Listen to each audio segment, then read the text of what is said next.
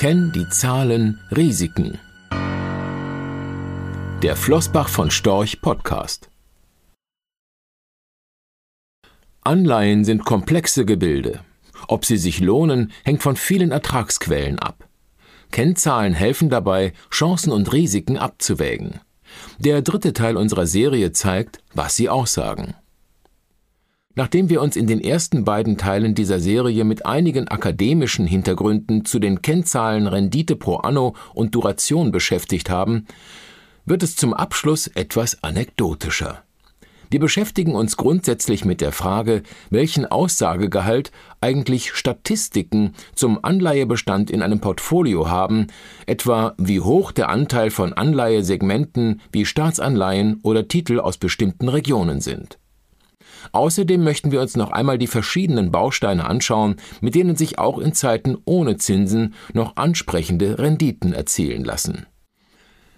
Viele der uns täglich erreichenden Anfragen drehen sich um statistische Werte wie der Aufteilung eines Portfolios nach den verschiedenen Segmenten des Anleihemarktes.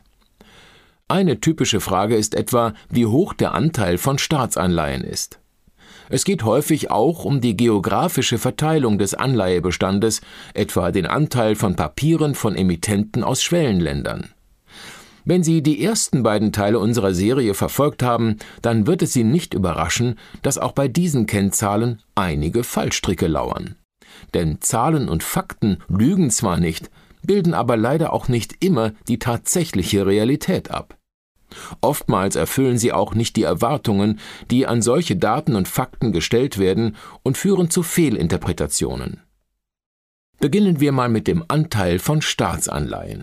Stand dieser doch in früheren Zeiten für den Teil des Portfolios, der vermeintlich sicher und damit weitestgehend risikolos investiert war. Und genau das glauben nach wie vor viele Anleger. Das Problem bei der Sache Staatsanleihe ist nicht gleich Staatsanleihe.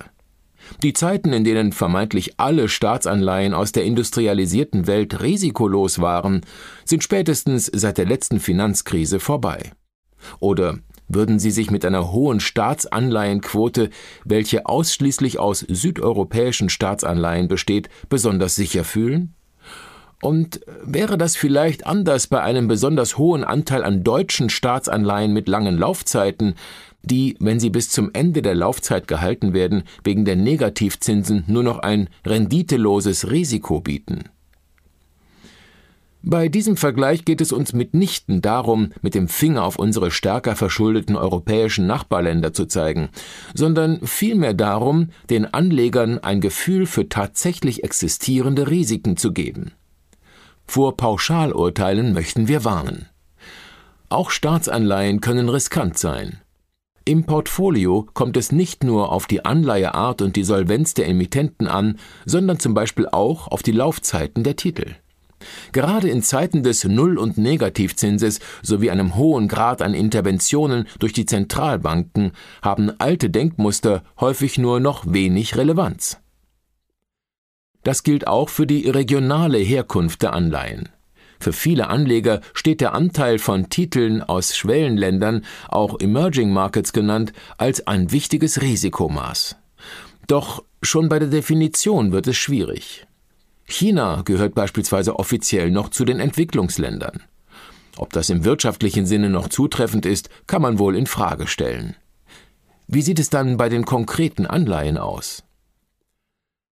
Mal angenommen, Amazon würde seinen Geschäftssitz von heute auf morgen nach China verlagern. Wäre das Unternehmen dann ein gänzlich anderes oder mit den Attributen zu belegen, die bei vielen Anlegern mit Blick auf den Begriff Emerging Market Investment mitschwingen? Und was wäre dann mit einem Unternehmen wie Alibaba, das in Sachen Größe, Marktdurchdringung und Potenzial eher vor als hinter Amazon steht, aber den Geschäftssitz in China hat?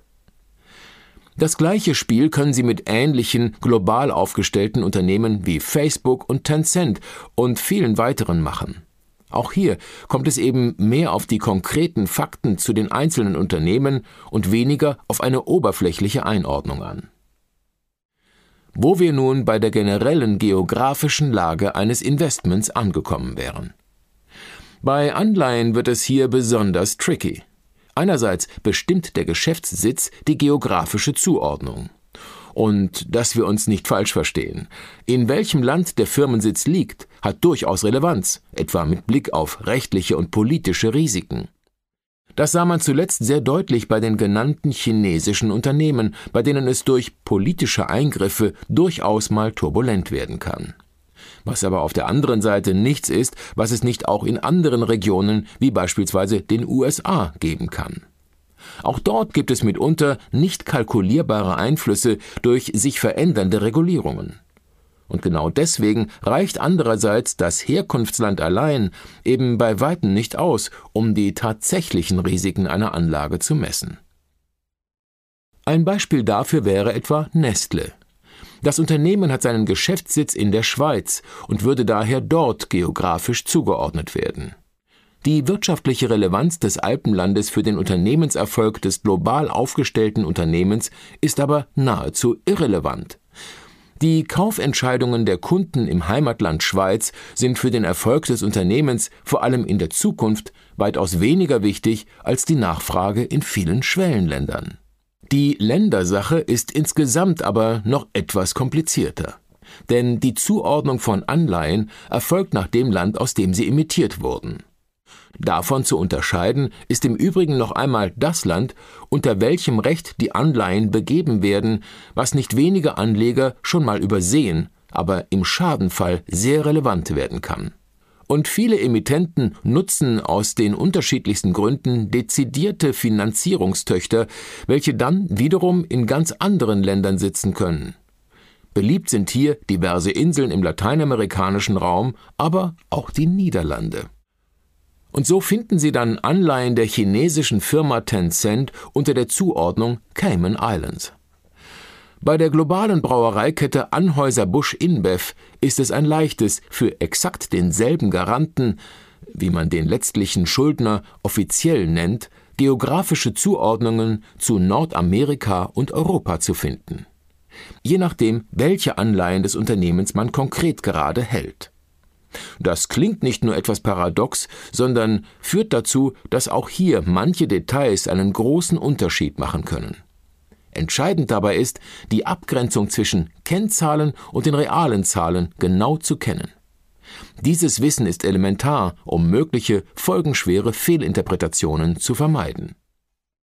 Genau aus diesem Grund verzichten wir bei Flossbach von Storch im Übrigen weitestgehend auf den reinen Ausweis der geografischen Verteilung in den Fondsunterlagen und sind auch ansonsten eher zurückhaltend bei rein statistischen Auswertungen wie etwa den historischen Segmentaufteilungen. Uns ist Transparenz sehr wichtig, weshalb wir die unseres Erachtens für den langfristigen Anlageerfolg sehr viel wesentlicheren Faktoren aufzeigen und in den jeweiligen Kontext setzen. Bei Anleihenfonds gehören zu diesen Erfolgsfaktoren die einzelnen Bausteine der Ertragswand, anzuhören im ersten Teil der Serie. Genannt hatten wir unter anderem die Form der Zinsstrukturkurve, welche die Renditen für unterschiedliche Laufzeiten abbildet. Es gibt aber nicht nur eine einzige Zinsstrukturkurve. Je nach Zins- und Währungsraum gibt es verschiedene, die sich stark unterscheiden können und daraus können sich wiederum Ertragspotenziale entwickeln. Die australische Zinskurve ist derzeit beispielsweise völlig anders als viele ihrer globalen Pendants. Sie ist relativ steil, nahe der letzten Hochs aus dem Jahr 2015. Das bedeutet, dass die Zinsen für Anleihen mit einer Laufzeit von zehn Jahren deutlich höher sind als bei den Titeln mit einer Laufzeit von fünf Jahren. Außerdem liegen die Zinsen bei allen Laufzeiten im positiven Bereich. Zumindest in Australien zeigt sich also ein Phänomen, was in den entsprechenden Fachbüchern noch immer als die typische Zinskurve beschrieben wird. Eine inverse Zinskurve, bei der die Zinsen für Anleihen mit kurzen Laufzeiten höher sind als bei den Langläufern, gibt es inzwischen in sehr vielen Regionen und das schon ziemlich lange. Trotzdem wird diese Form in den Lehrbüchern nach wie vor als atypisch bezeichnet. Seien wir mal gespannt, wie sich die klassische Lehre weiterentwickelt und ob sie sich irgendwann der neuen Realität anpasst. Aber zurück zur australischen Zinskurve. Die Verbindung aus positivem Zinsniveau, welches beim europäischen Investor selbst nach Währungsabsicherung noch immer zu einer positiven Rendite führt, mit dem zu erzielenden Roll-Down-Effekt bei einer steilen Zinskurve, kann auch bei einer vermeintlich langweiligen Staatsanleihe zu einem interessanten Chance-Risikoprofil führen. Unter dem Roll-Down-Effekt versteht man dabei die Belohnung für das zeitweise Halten einer Anleihe. Denn wenn am Markt nichts passiert, das heißt die Zinsen unverändert bleiben, dann rollt der geduldige Anleger mit der Zeit sukzessive die Zinskurve in niedrigere Renditeniveaus herunter. Sie erinnern sich an den ersten Teil der Serie? Bei gegebenem Coupon fällt die Rendite durch den Kursanstieg der Anleihe. Und somit habe ich als Investor auch noch einen Puffer, falls die Zinsen nicht verharren, sondern leicht ansteigen oder eben weiteres Potenzial, sollten die Zinsen einmal fallen. Wer ein Anleihenportfolio sinnvollerweise global diversifiziert, kommt am Thema Währungen nicht vorbei. Einerseits, weil ohne die Absicherung einer Währung gegen Schwankungen am Devisenmarkt Risiken drohen, welche viele Anleger nicht zusätzlich tragen möchten, und weil das Absichern solcher Risiken andererseits in der Regel nicht umsonst ist. Deswegen ist es elementar, sich bei einer Anlageentscheidung darüber klar zu sein, was das Investment nach Absicherung überhaupt noch an Potenzial bietet oder wie die Kombination mit einer etwaig offenen Währungsposition im Chance-Risiko-Kontext des gesamten Portfolios aussieht. Das hört sich leichter an, als es ist und bedarf ein gewisses Maß an Expertise, Erfahrung und vor allem akribischer Analysearbeit. Genau diese Arbeit kann beim Thema Währungen aber einen großen Ertragsunterschied ausmachen. Bei vielen Emittenten kann man nämlich Anleihen in verschiedenen Währungen mit ansonsten nahezu exakt gleichen Parametern wie Laufzeit und tatsächlichem Garanten erwerben, was für die Vergleichbarkeit entscheidend ist. In theoretisch arbitragefreien Märkten müssten solche Anleihen nach Währungsabsicherung exakt gleich rentieren. Das tun sie aber in der Praxis nicht. Und die zu erzielenden Renditeunterschiede für das exakt gleiche Anlageprofil sind teilweise enorm. Es gibt nicht wenige Anleihen, welche direkt in Euro denominierend deutlich höher rentieren als die US-Dollar-Pendants nach Währungsabsicherung. Oder eben genau andersherum, also dass eine in Euro abgesicherte US-Dollar-Anleihe höher rentiert als eine vergleichbare Anleihe desselben Emittenten, die direkt in Euro auf den Markt gebracht wird. Eine Erklärung für diese Differenzen dürfte oftmals der sogenannte Home Bias vieler Investoren sein, die lieber in Anleihen aus ihrem regionalen Umfeld investieren, was zu unterschiedlichen Nachfrage-Angebotssituationen auf den verschiedenen Märkten führen kann. Wer hier seine Hausaufgaben macht, kann über solche vermeintlich kleinen Bausteine wichtige Zusatzerträge erzielen. Und genau darauf, auf die Nutzung vieler kleiner Ertragsbausteine, kommt es im aktuellen Zinsumfeld an. Null- und Negativrenditen haben vielleicht noch länger Bestand, als es sich der eine oder andere Anleger derzeit vorstellen möchte. Nur mit Active Income, einer flexiblen Anlagestrategie, die in aufwendiger Handarbeit umgesetzt wird, lassen sich die ebenso zahlreichen wie sich dynamisch ändernden Ertragsbausteine zu einem tragenden Renditefundament zusammensetzen. Nur so lassen sich überhaupt noch auskömmliche Renditen mit Anleihen erzielen, die für einen realen Werterhalt des Vermögens sorgen können. Dazu ist es wichtig, sich insbesondere von alten, vielleicht auch liebgewonnenen Denkmustern zu verabschieden. Dazu gehört vor allem der Vorsatz, stets kaufmännisch zu handeln, indem man die tatsächlichen Risiken gegen die damit verbundenen Opportunitäten sorgfältig abwägt. Dafür ist es als solide Basis wichtig, nicht nur alle relevanten Kennzahlen zur Hand zu haben, sondern die Zahlen eben auch im Detail zu kennen.